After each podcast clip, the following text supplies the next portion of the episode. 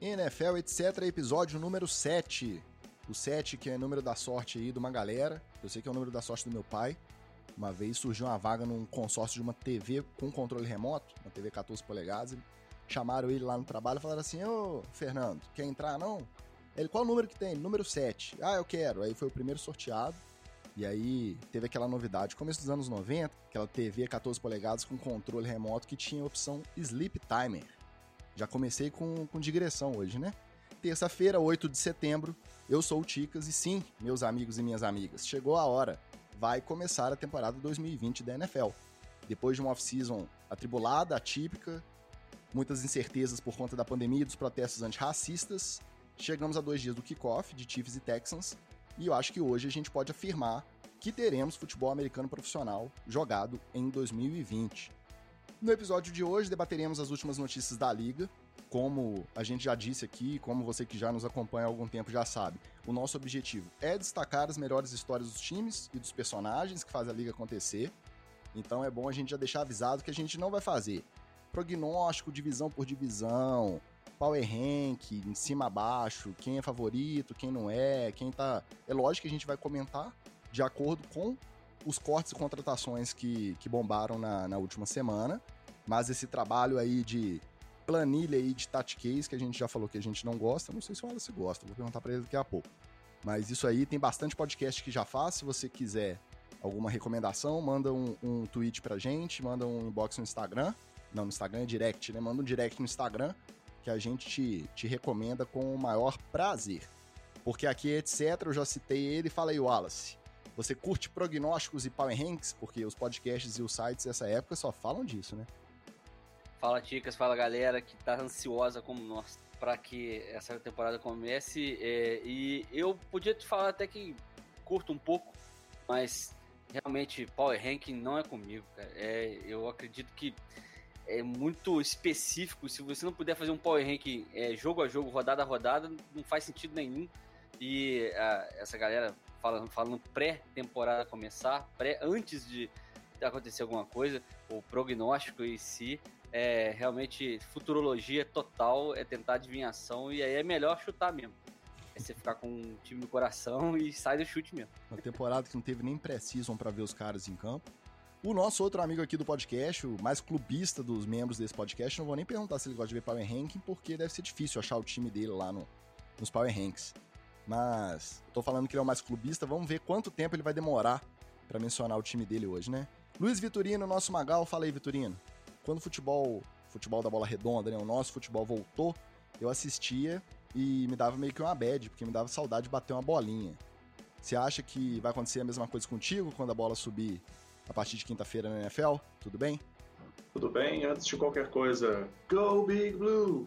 Go Giants! Agora oh, sim. Meu Deus do céu. É, sim, eu acho que vai dar uma, é, uma bad vibezinha assim de leve. Mas é, eu já tenho um pouco de experiência com isso, porque já teve duas ocasiões em que eu lesionei coisa besta antes de jogo importante, assim. É, eu já consegui quebrar o dedo mindinho jogando bola um pro outro, assim, de brincadeira antes do treino, antes de começar o Campeonato Candango, lá em 2015. Então, fiquei lá na sideline, doido para entrar, é, queria jogar com o dedão, com o dedo amarrado, mas não deixaram jogar com o dedo amarrado. Então, eu acho que vai dar uma, uma bad vibezinha assim de leve. Mas por outro lado, vai dar uma vibe muito boa de finalmente ouvir os, os pads batendo, é, ouvir chamada de jogada, sentar no sofá para poder ver um jogo, ficar três horas sentado na quinta-feira, depois ficar nove horas sentado na frente do sofá no domingo, vai ser, vai ser bom. No fim das contas, o saldo vai ser positivo. Como a gente fala que tem doido para tudo, tem doido para sentir saudade de trombar com jamantes de tamanhos variados também. Então, após o nosso giro com as últimas notícias, para não falar que a gente não vai fazer previsão nenhuma, a gente vai fazer as nossas apostas sobre os times no Super Bowl e o campeão dessa temporada e na sequência os quadros já tradicionais Treta na TL e o TD ou Fumble.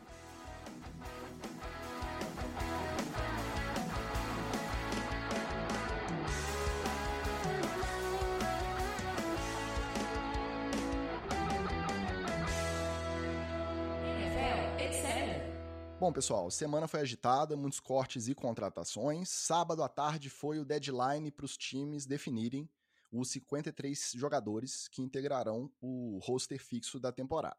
Na verdade, esse prazo tem que ser estabelecido, precisa ter um prazo para eles definirem e passarem essa lista, só que na prática a gente sabe que acabou de passar a lista, já tem movimentação.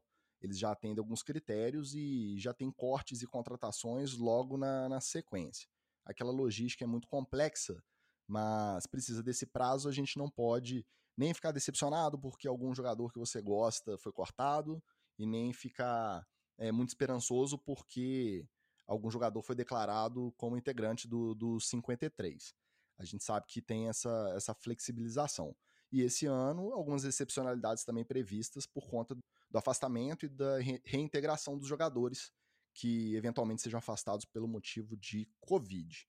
E aí, entre as movimentações que mais chamaram atenção nessa semana, a gente vem com o Jadavion Clowney, contratado pelos Titans. Teve muito buchicho, se ia para os Ravens, estavam interessados, uma triangulação que poderia envolver Browns e Saints também, e de repente, no sábado à tarde, se não me engano, no domingo, o Titans chegou na frente e contratou Jadavion Clown. O Titans que é um caso interessante, né?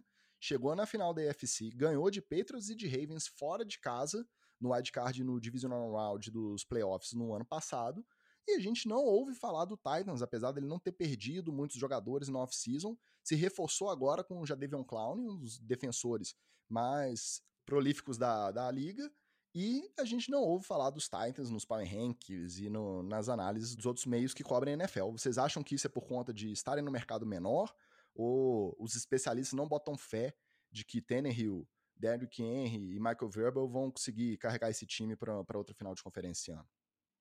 Então, é, isso reforça o meu argumento de antes, que Power Rankings e, e análises pré-temporada acabam sendo muito mais é, chutômetro, muito mais achismo do que é, baseadas realmente em, em fatos.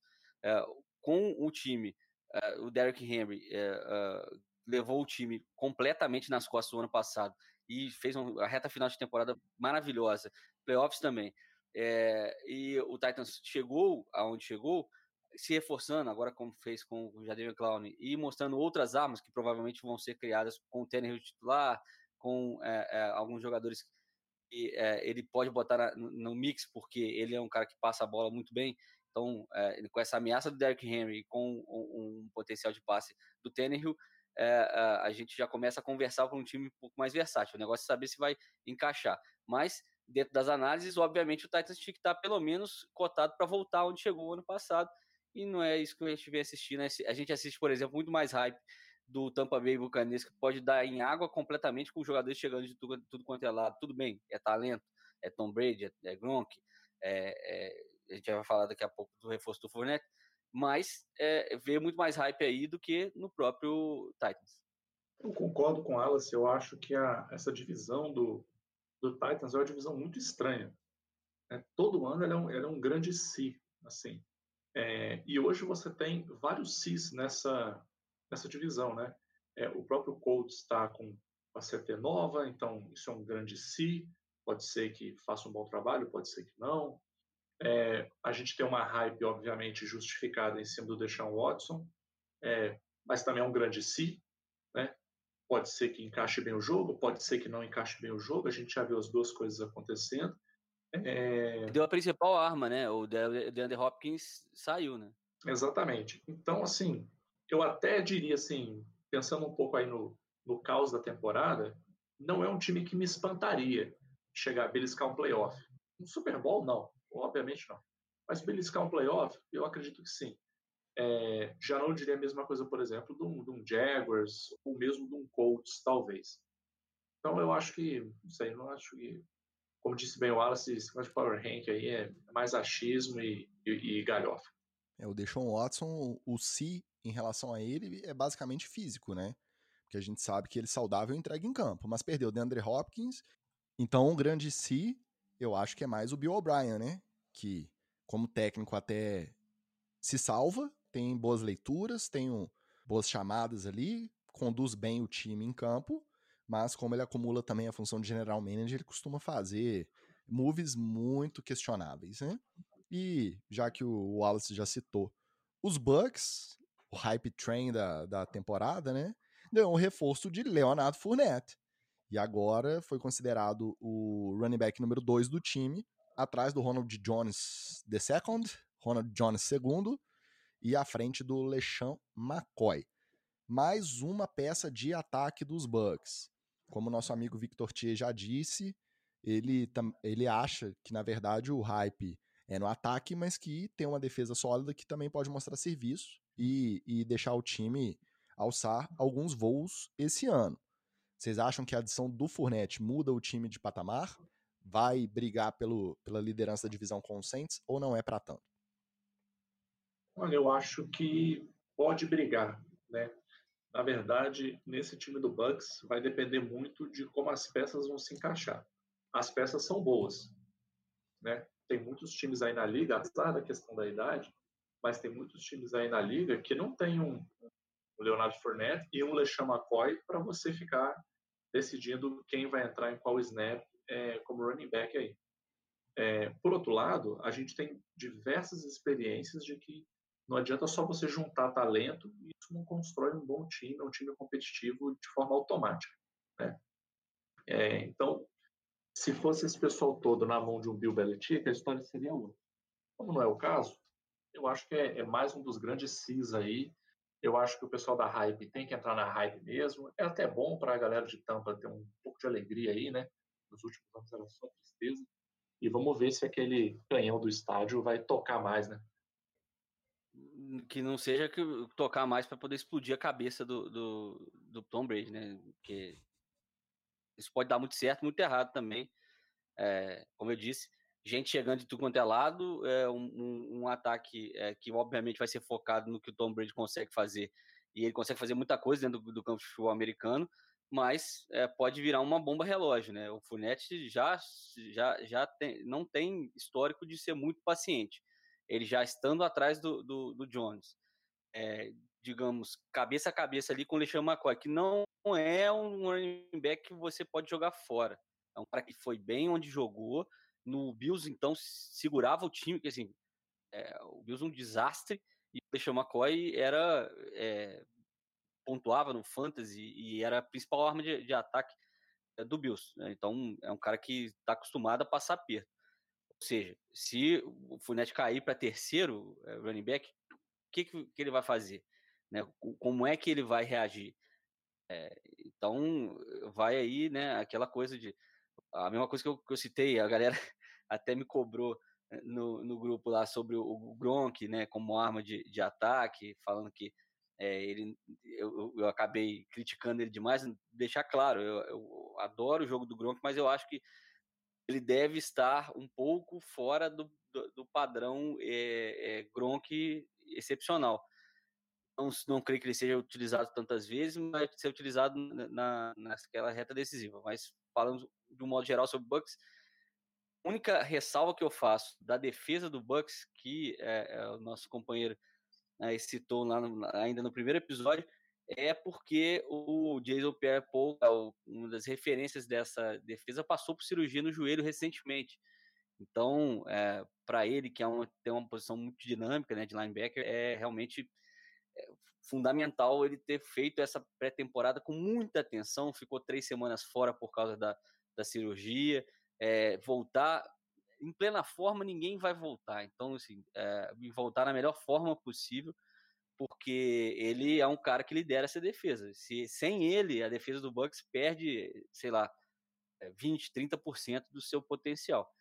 Aí esse time passa a não funcionar. E aí é, é isso que a gente pode ver, né? Uma cascata de, de, de acontecimentos gerando do hype até o, as críticas mais duras. Né?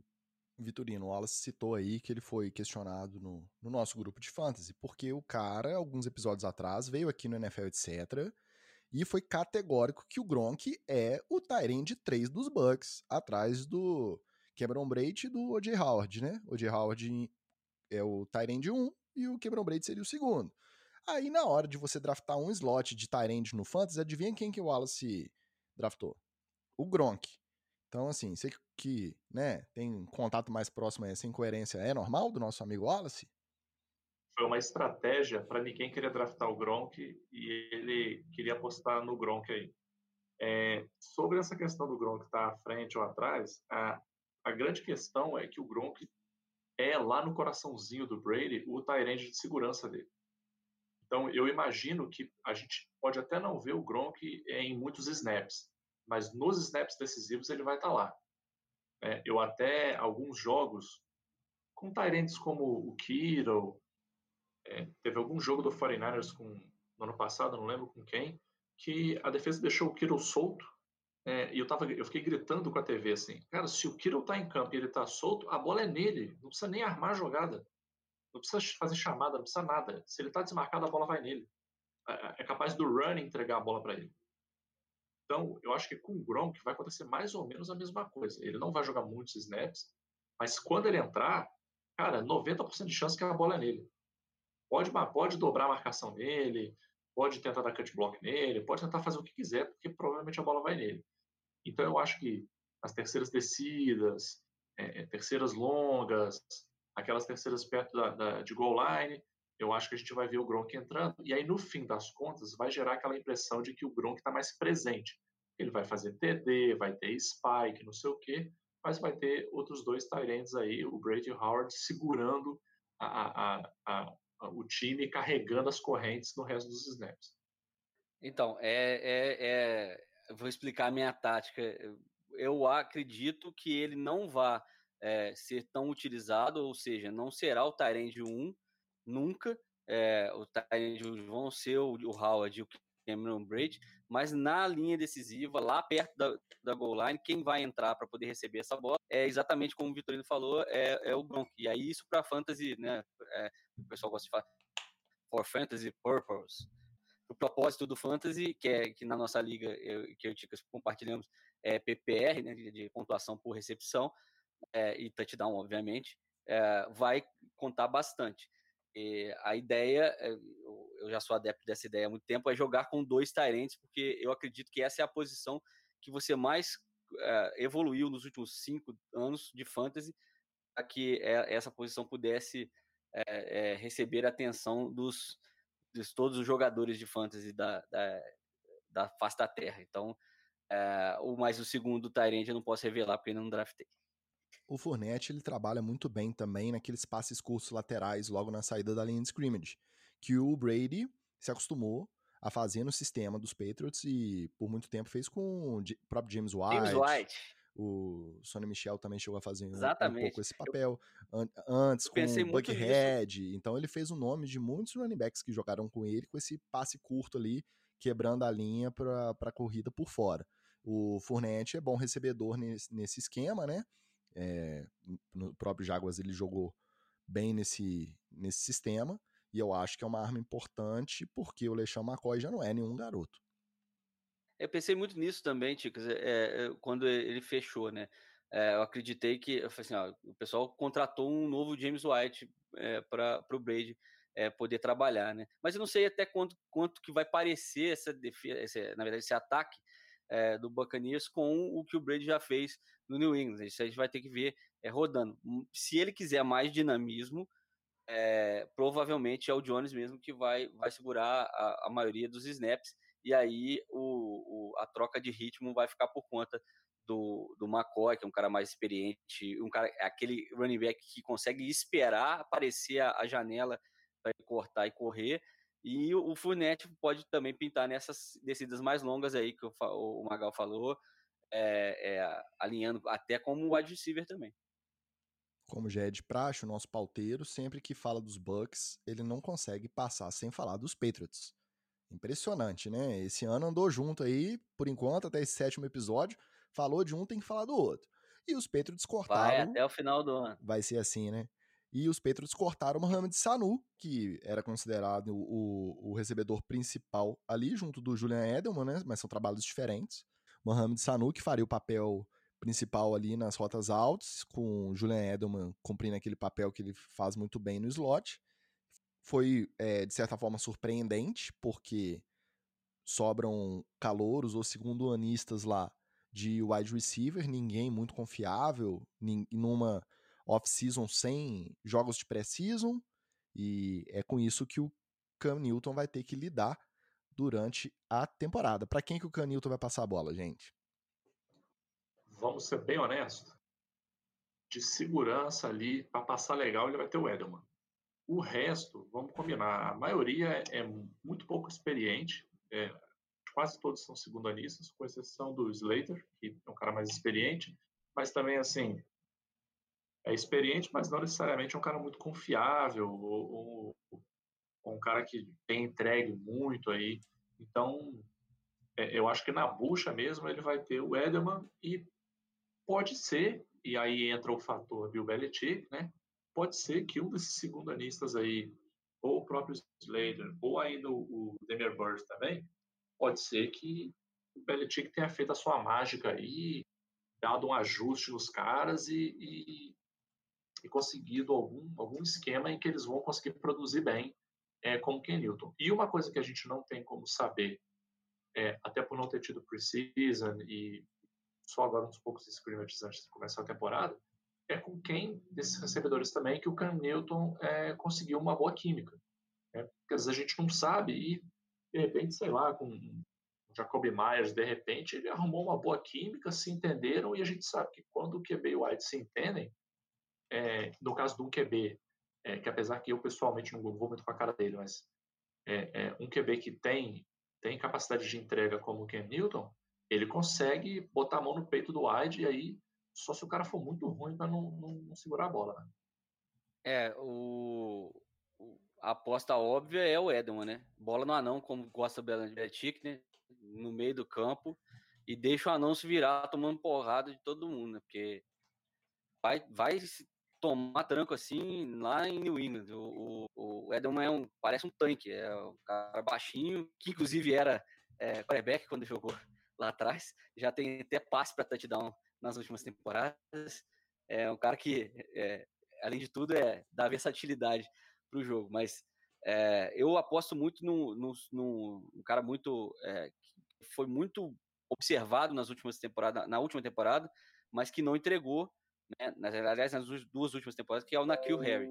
É, é, um cara alto, é um cara muito forte, só chegou até a comparar ele com o, o Megatron, com o Des Bryant, que são é, recebedores muito mais altos e que, que é, vão alto para poder pegar a bola.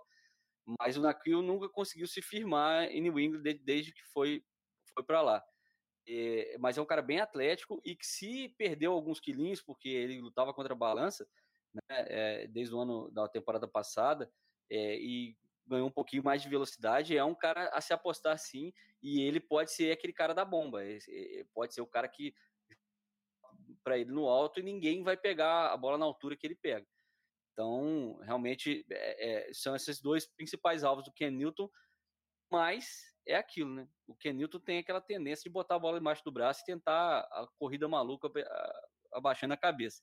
Isso já deu é, problemas para ele. Acredito que ele tem que se reinventar como jogador até para poder permanecer jogando por mais tempo. O braço dele é muito bom, ele só não é tão preciso, mas é, o braço dele é muito bom. E se ele conseguir essa química que o Vitorino citou, principalmente com o Nakil e o Edelman, acho que ele não precisa de muito mais para poder fazer esse ataque funcionar, não. É, um running back ali, é, e aquele, aquele comitê que gosta do Belichick, né, de três variando o tempo inteiro, às vezes alinha os três running backs na mesma jogada, e aí ele vai conseguir levar esse ataque de boa. Agora, é, é, poucos alvos, ele, ele tá com poucos alvos mesmo. E lembrando que, no caso dos running backs, aquela galerinha de sempre do, do Patriots continua lá.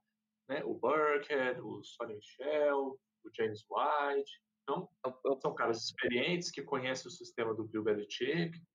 Então, é, é vão ter um papel decisivo aí também nessa, essa construção do, do Ken Newton como QB do, dos Patriots.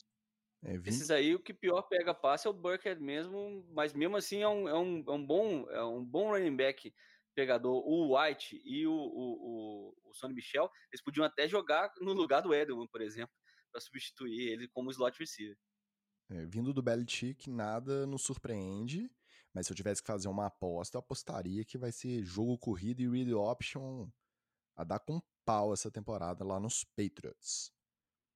É, só, só uma observação antes da gente trocar de assunto, porque a saída do Sanu libera quase 7 milhões de dólares no salary cap, que é a, o quanto que pode se pagar no time pro, por salário na temporada. Ou seja, é, o Belichick sendo Belichick, liberando dinheiro para talvez trazer alguém, para poder, quem sabe esse ano tancar e, e poder contratar é, melhor no, no, draft do ano que vem. Isso é bom ficar de olho. Né? É, o Patriots foi cotado como um dos candidatos a contratar o Fournette, inclusive. Na verdade, com essa administração deles costuma ser bem feita, né? Eles são conhecidos por isso, por uma boa administração do cap salarial. Cada é, jogador que é cortado, mas que é um jogador high profile, né? Um jogador, ao inglês desnecessário aí, um jogador top de linha, melhorou.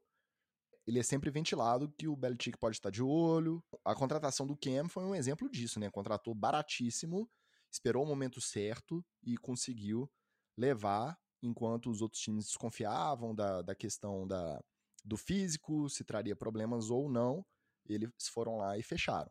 Isso aconteceu com o Fournette, isso tá, ainda está em andamento a questão do Earl Thomas, que até agora não assinou com ninguém. Então, cada jogador cortado, jogador de nome, é sempre ventilado no, nos Patriots. Falando em jogador de nome, essa editoria, editoria veteranos, eu já puxo a bola para o Wallace já comentar. O Washington Football Team cortou o Adrian Peterson. Dois dias depois, o Lions assinou com um veterano running back. Ainda tem gasolina no tanque, Adrian Peterson ou Wallace? Muito pouca. É, eu falei aqui, e aí repito agora no ar, né? É, acho que a carreira dele já tinha sido encerrada. Ele teve uma sobrevida lá em Washington, mas é, realmente é um cara que o, o, garanhão que ele foi, aquele, aquele cara que realmente podia fazer a diferença no time, ficou em Minnesota.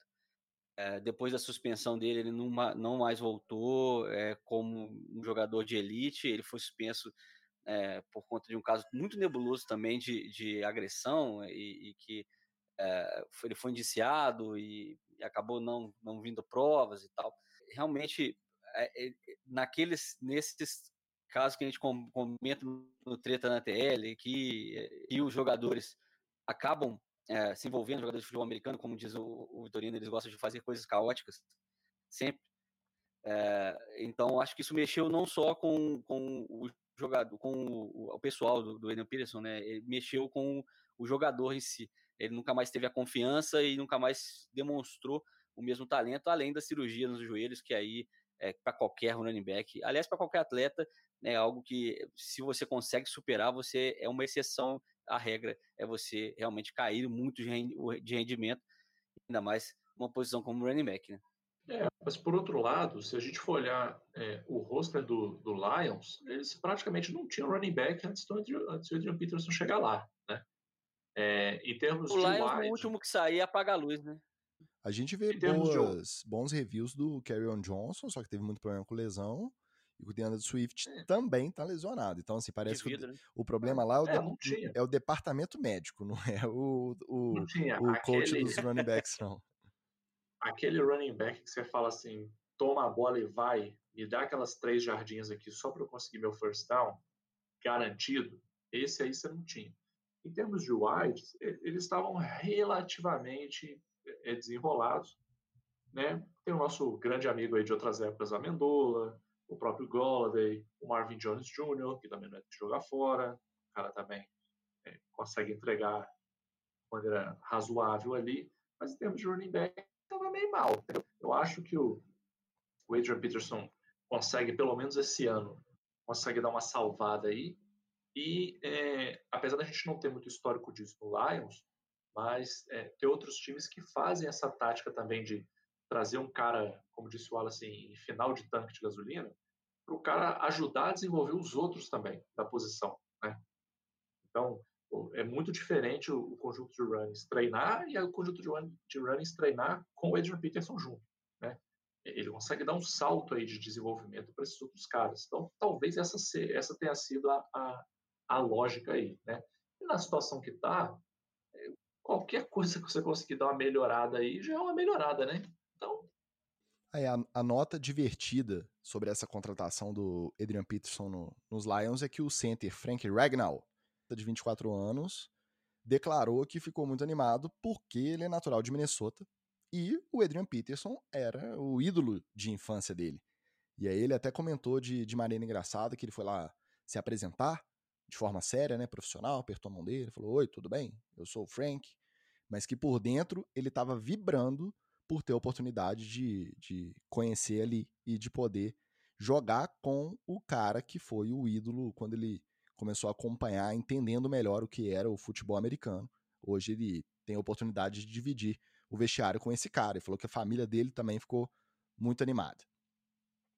E aí vale o destaque de que se a OL está feliz, facilita o trabalho do running. Se fosse um running que a OL não gostasse, dificilmente o cara consegue fazer o trabalho dele. É, inclusive, já, já deixo aqui a dica para o pessoal que gosta muito de dar parabéns, jogar confete para running back aí. Running back sem OL não é ninguém, tá? Toda vez que o running back faz alguma coisa decente é porque a OL está fazendo o trabalho dela. Então, quando a gente for falar bem de running back aí, vamos falar bem das OLs que estão com eles também. Você, como running back, já é um ótimo começo. O seu center ia gostar bastante de você. É, pelo menos, por exemplo, ele pode parar dois caras, ao invés de ficar só no dele, ele para o dele e mais um pro Aiden Peterson conseguir passar. Problema é a velocidade para chegar lá do outro lado.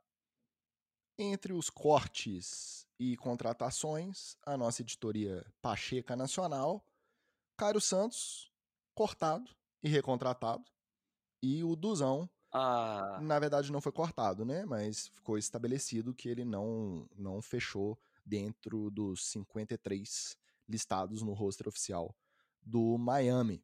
Deixa eu falar porque, porque eu tenho lugar de fala primeiro aqui, que é meu time. Licença, deixa o cara.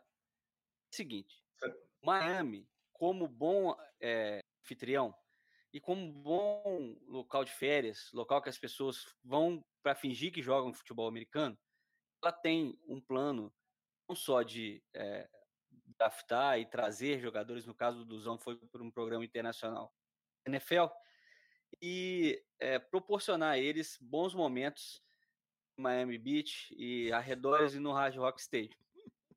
Uh, nesse caso, Miami não cortou, cortou, cortou mais ou menos cortou o Duzão a, depois de ter tê-lo obrigado a mudar de posição e etc, etc, que aconteceu no passado. E mas deixou no practice squad, que que é? São 16 jogadores que são usados entre aspas, né? Eles são a profissão deles é treinar contra os titulares, os 53, né, que que vão para os jogos. É, e nesse caso, Miami ainda ganhou mais um posto, né? São 17. Eh, Miami pode ter 17, porque esse programa internacional da NFL ele dá direito a você que contratou esse jogador a mantê-lo no roster sem contar como um espaço ocupado. Ou seja, o Luzão continua no, no, Miami Dolphins, só não vai poder entrar em campo por enquanto, porque, é, a, como o Ticas falou aqui mais cedo, esses 53 aí, eles são muito dinâmicos eles são muito voláteis. Você pode ir para o rosto a, a, qualquer momento é, e pode cortar alguém e colocar alguém no lugar. Então, é, é, o Duzão continua no Miami. Ele está meio que aposentado em atividade. Eu acho que o, essa questão do Duzão é o que eu gosto de chamar de efeito Blaze Bailey. Para a galera ter um pouco de contexto aí, quem que é o Blaze Bailey? Blaze Bailey é o cara que foi vocalista do Iron Maiden quando o Bruce Dixon saiu. Por que, que eu gosto de chamar de efeito Blaze Bailey? Porque todo mundo ficou criticando o Blaze Bailey, mas a pergunta que eu faço é a seguinte: se você fosse o Blaze Bailey, você ia negar a oportunidade de ser vocalista do Iron Maiden? Não. Você sabe que você não seria o Bruce Dixon? Sabe. Você tinha alguma esperança que você seria melhor que o Bruce Dixon? Não. Você ia largar a oportunidade? De jeito nenhum. Porque você pode ter sido, e como é o caso dele, o pior vocalista do Iron Maiden na história. Mas você é um cara de três que podem bater o peito e dizer eu fui vocalista do Iron Maiden. Então eu acho que o caso do Tuzão é a mesma coisa. Ele tem chances assim reais de ser um starter dentro do Miami Dolphins? Muito pouca chance. Não por falta de esforço dele, mas porque ele é um cara que veio da BR. Ele não jogava futebol americano quando ele tinha seis anos de idade, né? como todo o resto dos outros jogadores estavam aí. Ele não tinha tempo de se dedicar exclusivamente ao futebol americano, é como todos os caras que jogaram college tinham. Então, é, é, é até injusto você querer comparar ele com os outros caras da posição dele que foram preparados ao longo da vida para fazer isso. Mas a galera também ficar do lado de cá, só criticando o cara, dizendo, ah, mas nunca vai jogar, ah, mas nunca não sei o quê. A presença dele lá é fantástica. Ele fez uma coisa que ninguém no FABR fez, né? não tem ninguém do FABR lá no, na, NFL, só tem ele. Então, eu acho que a gente tem sim que dar os parabéns para ele. Ele tem que continuar lutando pela vaga dele lá, tem que continuar ralando. Mas no final das contas, se de tudo ele não conseguir, ele não conseguir uma vaga no outro time e ele acabar sendo cortado, for fazer outra coisa da vida, não importa. O cara é o primeiro jogador de FABR que foi para a NFL e foi por mérito dele, é um puta jogador. Entendeu? É, eu acho que a, a, a situação dele é, é essa. E eu espero sinceramente que ele vá bem. Tomara que ele consiga. E quem sabe, como bem disse o Wallace aí, é, já que Miami tem esse, esse roster dinâmico, quem sabe aí, já que não vai poder ser esse ano, no ano que vem ele vai estar dois anos é, se preparando nos Estados Unidos, ele não entra num jogo aí, nem que seja no final de temporada, entra em campo, pô, vai ser muito emocionante o cara entrar em campo, entendeu? O cara tava outro dia aí jogando CBFA, pô, agora tá jogando NFL, acho maravilhoso.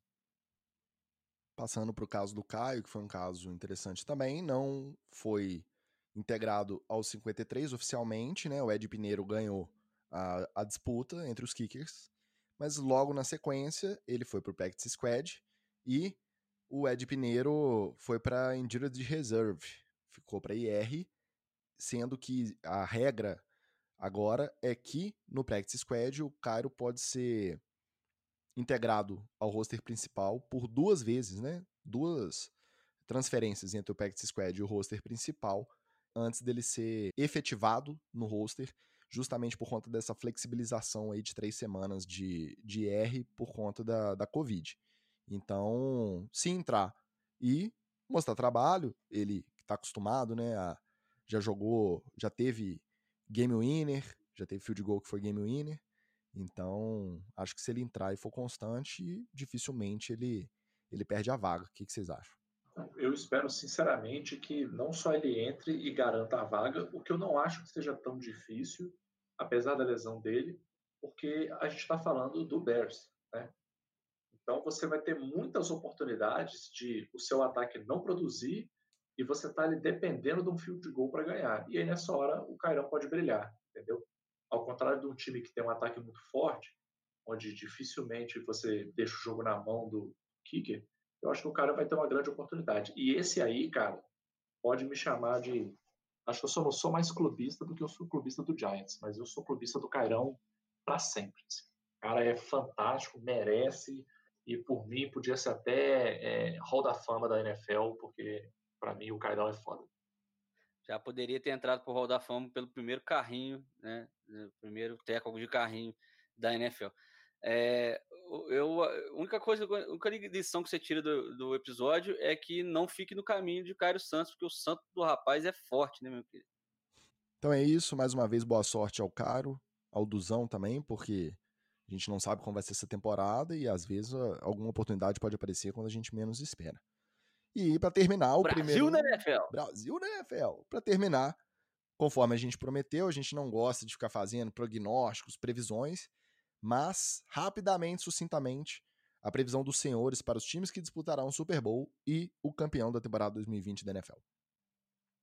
Bom, eu também não sou muito fã assim, de fazer previsões, é, mas eu acho que no caso da, da AFC, a gente tem o Kansas City Chiefs, obviamente. Quem, quem não colocar o Kansas City Chiefs como um provável Super Bowl é, é, maluco ou tá querendo pagar de diferentão. Você me respeita que você não ouviu o meu ainda, vai. Não, não tem como, não tem como. Assim, é, o time é muito bem estruturado. É, eu sei que tem esse negócio da ressaca do Super Bowl, é, mas os Patriots fizeram isso, então eu acho que é um time provável. Mas eu não descarto o Baltimore Ravens, tá? Eu não descarto o Baltimore Ravens. É, o Lamar Jackson é, e os Ravens realmente bateram na, na trave no ano passado. É, eles poderiam ter ganhado aquele jogo tranquilamente, não foi assim uma uma derrota avassaladora, não teve um apagão do ataque nem nada desse tipo. Então, eu acho que eles são é, contenders sim.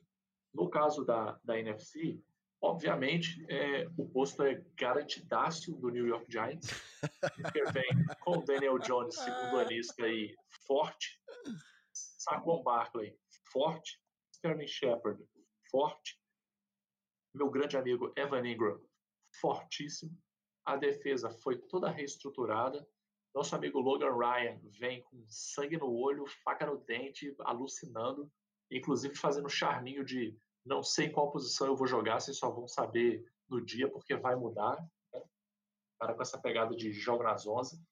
É, então, obviamente, o New York Giants, sem clubismo nenhum.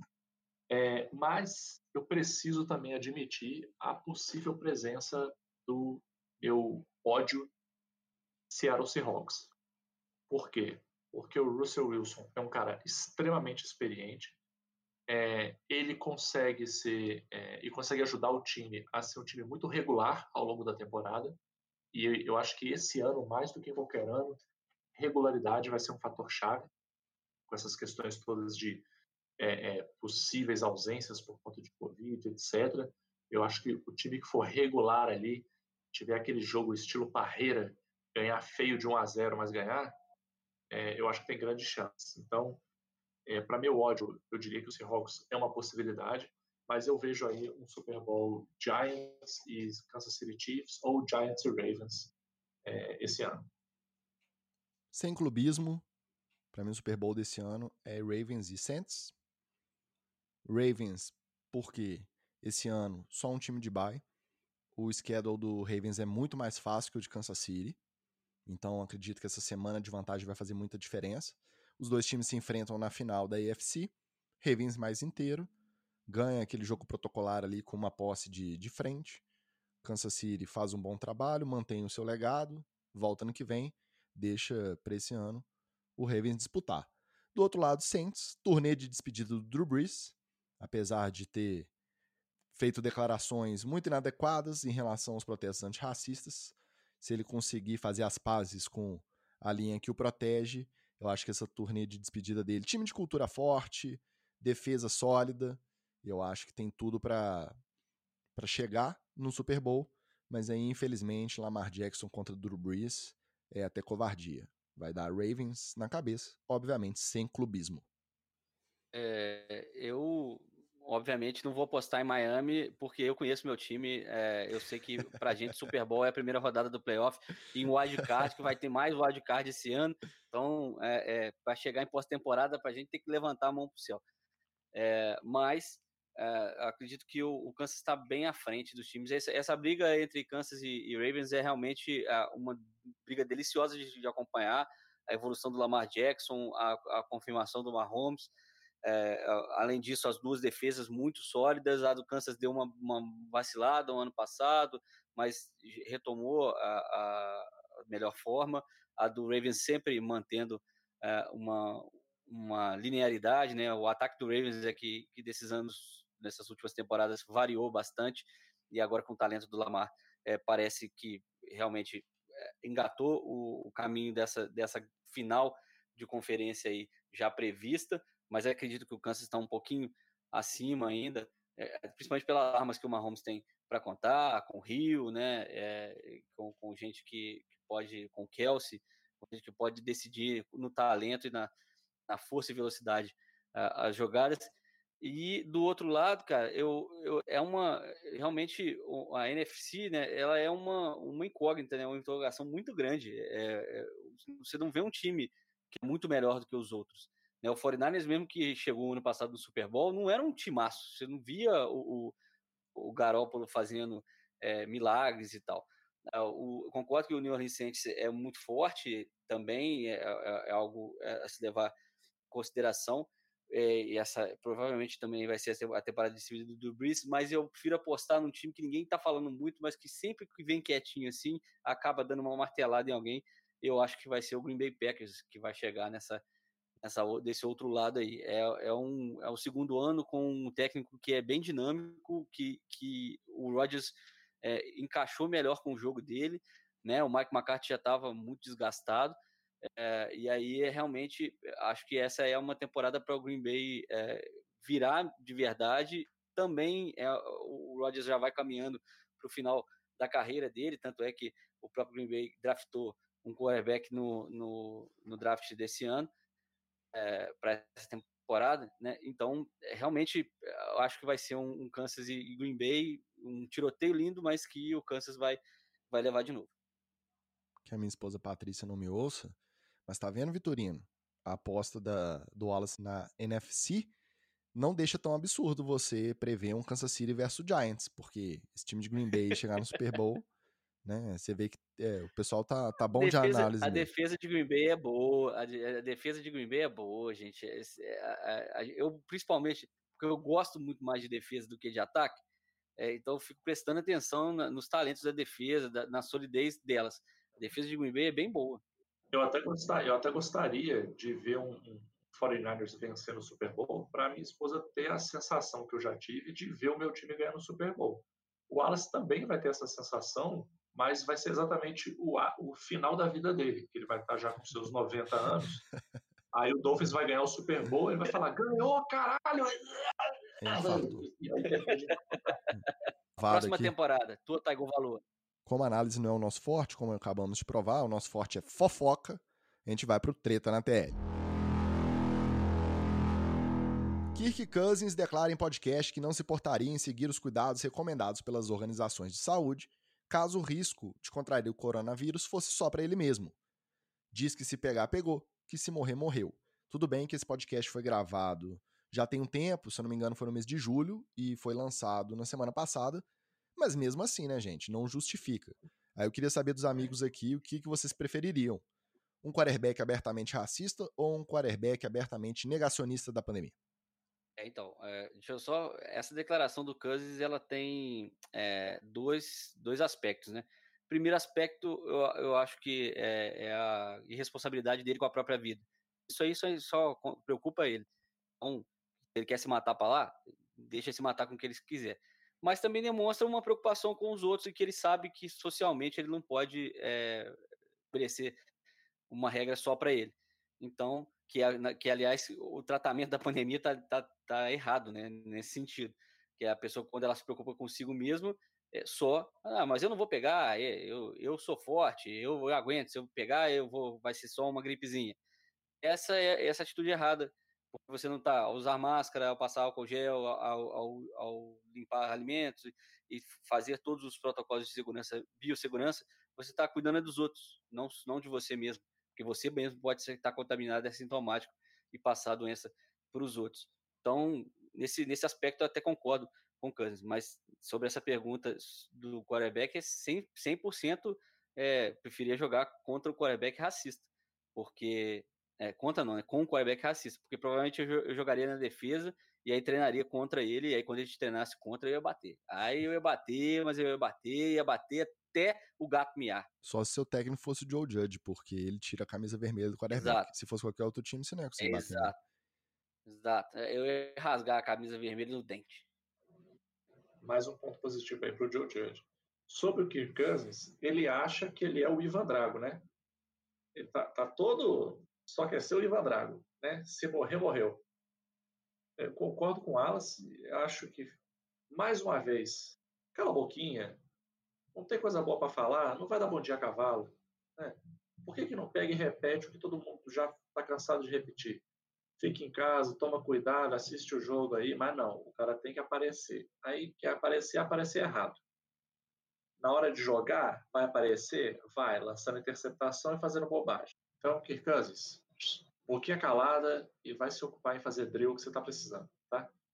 É, sobre jogar com negacionista ou jogar com um, um racista, racista tem que morrer e ser ateado fogo, sempre, qualquer situação.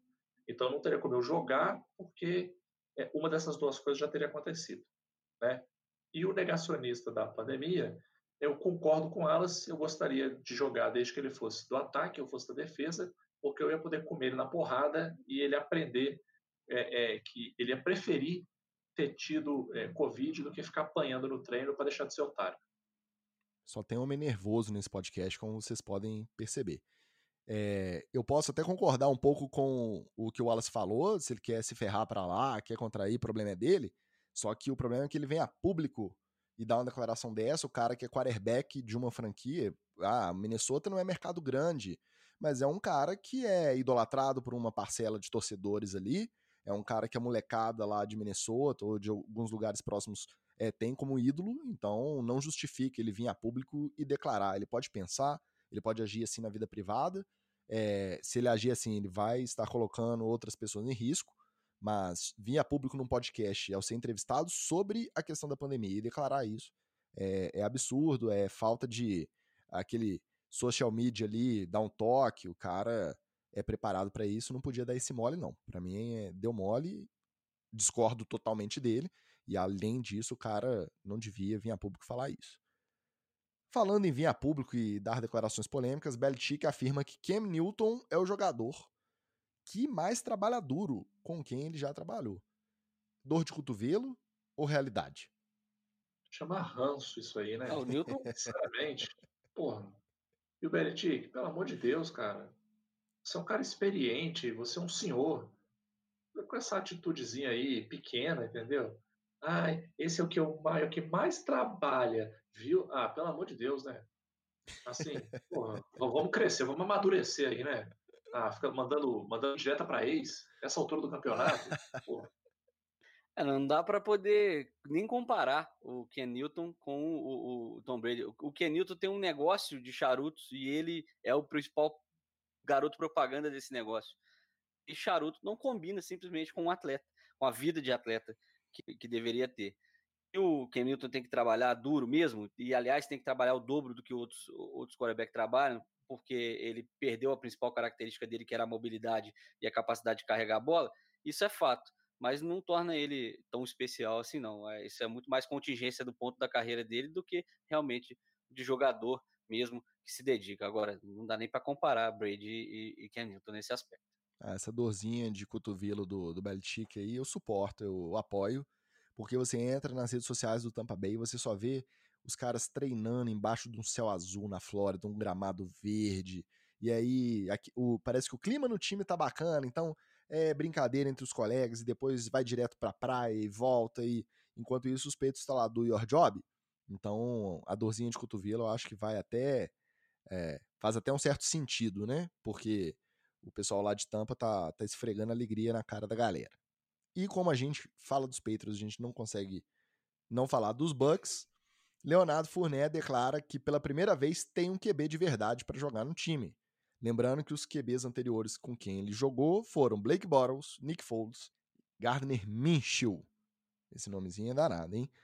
É... Não dá para discordar dele, né? Vamos falar a verdade. Mentir, ele não mentiu, né? Mas de novo. Ele não mentiu. Pra quê? Todo mundo sabe.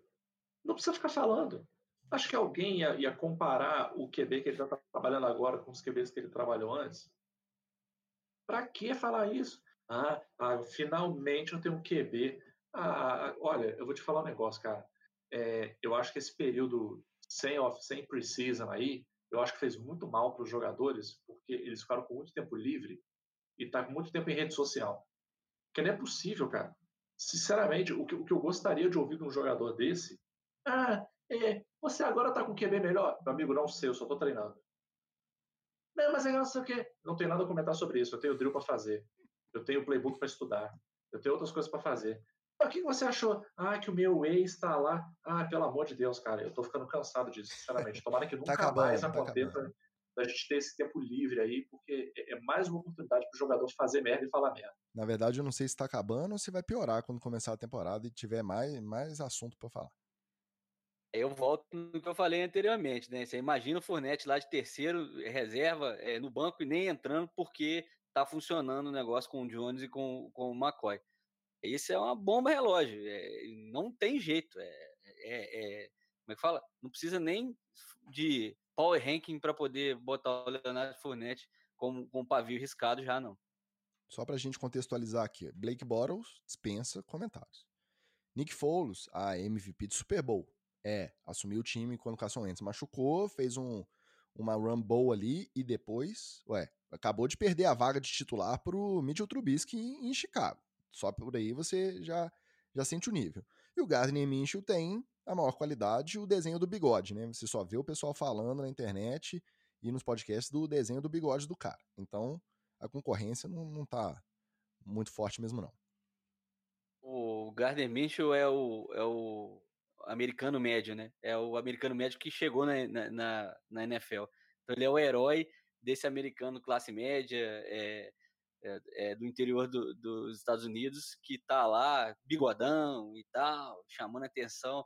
É, eles é, até tem um, tem um personagem de comédia americano que faz é, esse meio estilo de, de, de, dele, e ele entrou nessa onda no ano passado, fez, fez chamadinha para programa e tal, mas ele é muito mais folclórico do que tudo. É, o Nick Foles um time ajustado, já, já estava por dentro do playbook e, e da, das armas de um time que tinha diversas armas ah, para ser, ser utilizada.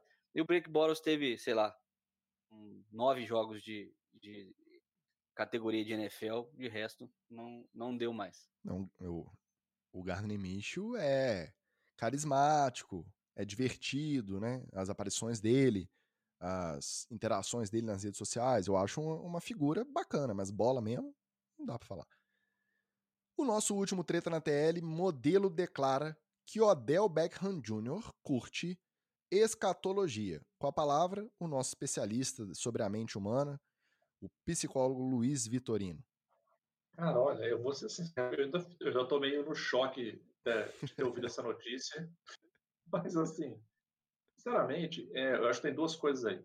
Uma é, é, achei errado da parte da, da modelo de ter tornado isso público, porque ainda que isso seja verdade e ainda que isso efetivamente tenha acontecido, isso é uma questão íntima.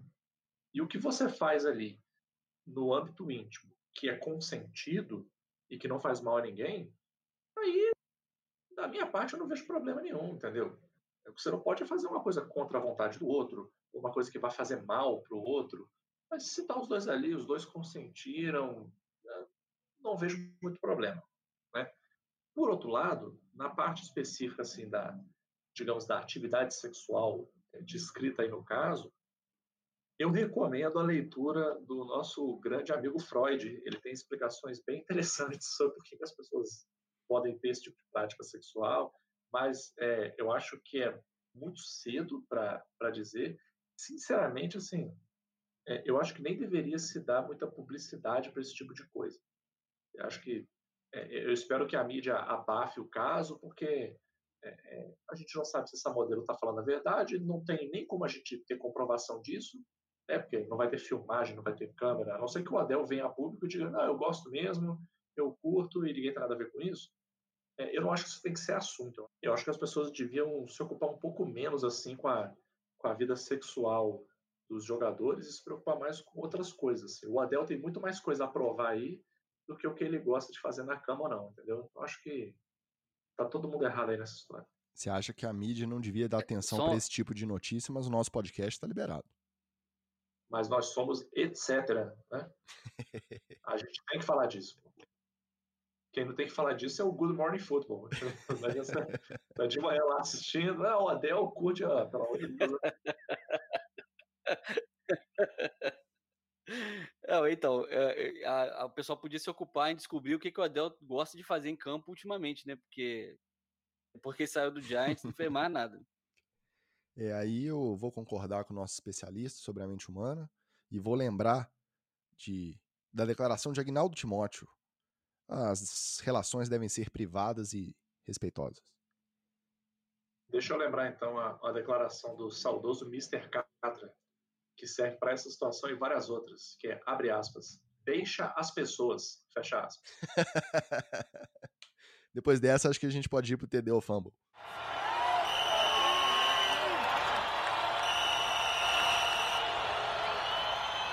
No nosso sétimo episódio, continua uma editoria específica do TD Fumble para o Joe Judge, técnico do time do nosso amigo Vitorino. Não é de propósito, é coincidência, mas o cara dá motivo pra gente puxar ele pro TD Fumble todo santo episódio.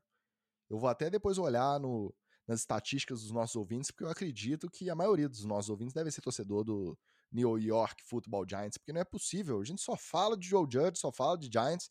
É o podcast que mais fala de Giants, tenho certeza, na podosfera mundial. Não tenho dúvida. Joe Judge participa de treino de recuperação de fumble.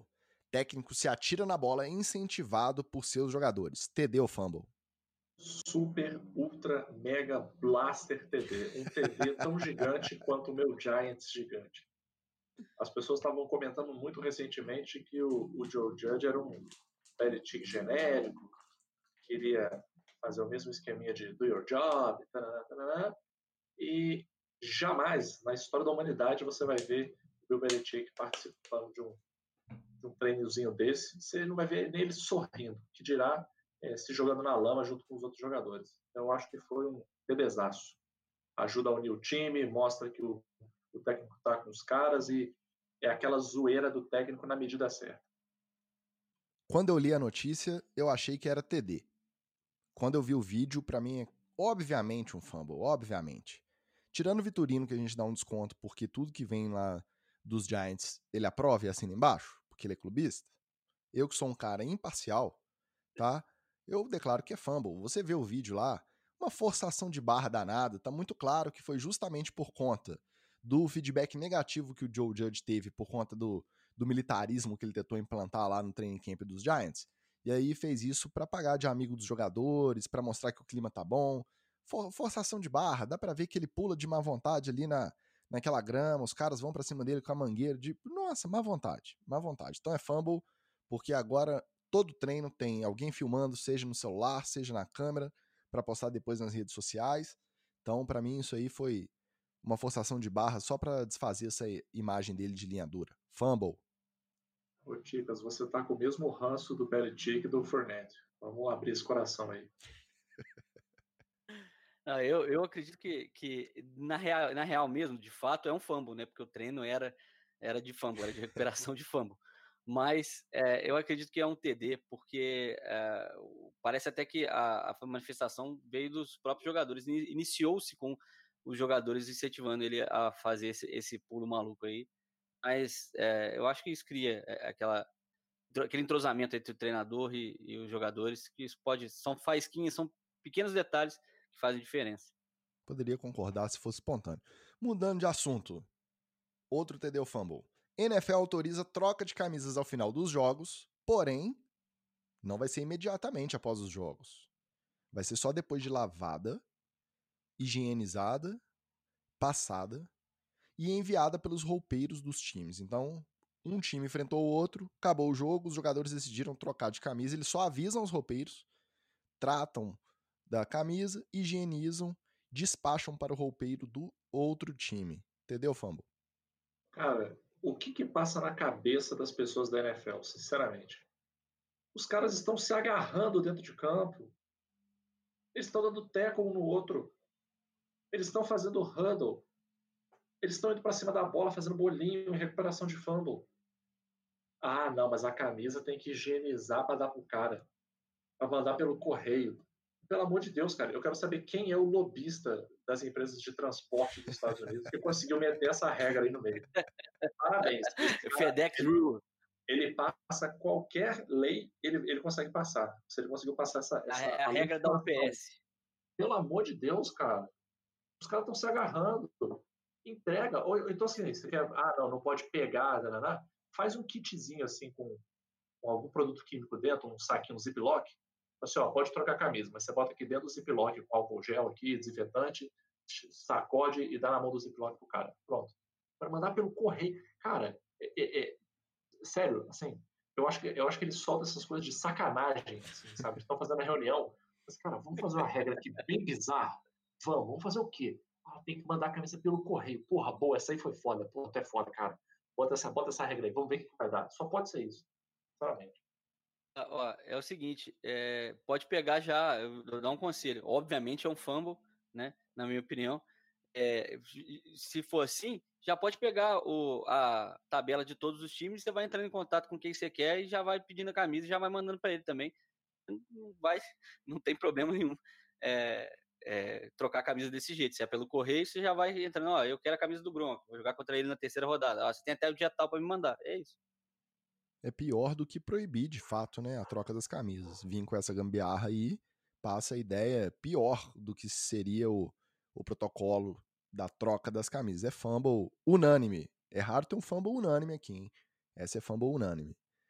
Para terminar, semana passada tivemos a cerimônia de entrega dos anéis de campeão para o time do Kansas City Chiefs. Mahomes aproveitou o clima da entrega do anel, tirou um outro anel do bolso e pediu sua namorada de longa data em casamento, ao qual foi prontamente atendido, ouviu sim. Daqui a pouco o menino Mahomes estará será o senhor Mahomes devidamente casado. Já o Andy Reid declarou que o uso dele para o anel do Super Bowl que ele acabou de ganhar vai ser um pouco diferente, que ele vai exibir pelas lanchonetes lá em Kansas para poder ganhar cheeseburger grátis. Entendeu, Fumble? TVzaço e qualquer estabelecimento comercial que não abrir as portas para o Andy Reid é, tem que ser fechado imediatamente. Leôncio vai explodir de comer tanto, de tanto comer cheeseburger. Eu acho que é um TDzaço também. E é uma be um belo uso para um anel de campeão de Super Bowl, tá? É, não tem como não dar TD pro Andy Reid, porque há poucos episódios eu tava falando que a gente precisa de mais técnicos folclóricos, técnicos que têm esse essas respostas fora de protocolo, que tem declarações mais divertidas, e o Andy Reid é um cara que aparentemente é unânime na liga mesmo. A gente não ouve ex-jogadores, é, ex-coordenadores técnicos que trabalharam com ele falar mal do cara. O cara parece uma unanimidade e eu acho que esse tipo de declaração só reforça essa imagem do cara simples que ama futebol americano, tá ali fazendo o trabalho dele e que se pode ganhar um cheeseburger grátis, por que não? Assim terminamos o nosso episódio de hoje. Eu não sei se vocês têm jabá, porque começando a temporada na quinta, domingo de rodada cheia, rodada dupla de Monday Night na segunda. Não é possível que vocês vão ler livro, ver série. Mas, como nada é impossível nessa vida, eu passo a bola para vocês se despedirem. Então, é, é, como vocês têm que ficar em casa, não é para sair sábado à noite, para se preparar para o jogo né, da próxima próximo domingo, próximo domingão de 9 horas de NFL, é, vejam o filme com Will Smith, que é o mais recente sobre o assunto é, e que inclusive causou mudanças de protocolos da NFL, que é o Concussion, né? Um Homem entre Gigantes. É, é, é, um belo filme falando sobre um grande problema que até hoje é discutido na NFL, que é, são a, a, os efeitos das pancadas no cérebro, principalmente de jogadores de linha e running backs que a gente citou aqui no, em programas atrás, uh, por conta uh, do, de causar uh, distúrbios e problemas futuros. Essa foi um, é uma história baseada em fatos reais e que a NFL mudou protocolos, mudou protocolos de segurança, capacetes, inclusive é, tem um, um, uma participação, assim, os personagens que você conhece, o Roger Goodell já, o comissário da liga, tem vários jogadores, seis jogadores que participaram do filme. E realmente é um filme que é, que é bem tocante e é bem preciso na sua análise científica dessas, dessas concussões. Bom, na, no meu jabá eu vou fazer, na verdade, duas recomendações, assim, não são de filmes, nem de séries, nem nada, são mais de hábitos, já que a gente vai começar finalmente a assistir jogos de futebol americano de novo. É, o primeiro é assista os programas pré-jogo e pós-jogo, porque você aprende muito sobre futebol americano, sobre o que está acontecendo, assistindo esses programas e dar um pouco mais assim de, de vivência, né? Já que a gente está tão sedento aí, é, é, é, uma dica interessante. E a segunda dica que eu vou dar, ela vem de um livro que eu já recomendei aqui, né? O Tire os Olhos da Bola. E o primeiro, a primeira dica que eles dão para que você comece a entender um pouco mais de, de tática e de estratégia de futebol americano é quando você estiver vendo os ataques em campo, começa a prestar um pouco de atenção em qual é a quantidade de jogadores de wide, running e tight end que estão naquela formação e se ela foi uma corrida ou um passe. É coisa rápida, assim. O ataque alinhou lá, você olha assim, ah, tem três wides, tem tight end, tem quantos runnings, foi corrida ou foi passe? E foi corrida. E foi passe. E vai vendo se você começa a identificar um padrão.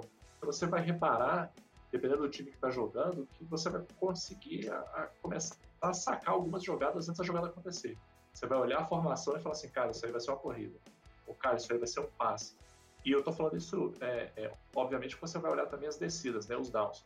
Mas é uma coisa que vai mudar um pouco a sua dinâmica de assistir o jogo, dar essa olhada no ataque e, e ver a, a, qual é o, tipo de jogada.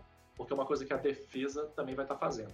Né? A defesa também vai estar olhando quantos wides, quantos tight quantos runnings, se aquilo olha qual é o down, né? E aí vai ver se aquilo pode ser uma corrida, pode ser um passe, é uma, um exercício interessante de você fazer. É, esse jabá aí até vai porque tá intimamente ligado. Eu acho que primeira semana de temporada regular é semana para ver tudo de NFL mesmo. Depois você vai até controlando, escolhe o jogo, mas primeira semana é para sentar, assistir tudo que der. Enquanto você estiver fazendo isso, se tiver alguma pauta que você achar interessante ou ver algum comentário, quiser mandar pra gente, siga-nos nas redes sociais, nosso Twitter NFL underline etc, nosso Instagram NFL etc, tudo junto. Como diria o ex-Panther dos Colts e atual podcaster Pat McAfee. Se você gostou, compartilhe com algum amigo. Se você não gostou, finja que nunca aconteceu. Uma boa primeira semana de temporada para todo mundo. Um abraço e até semana que vem.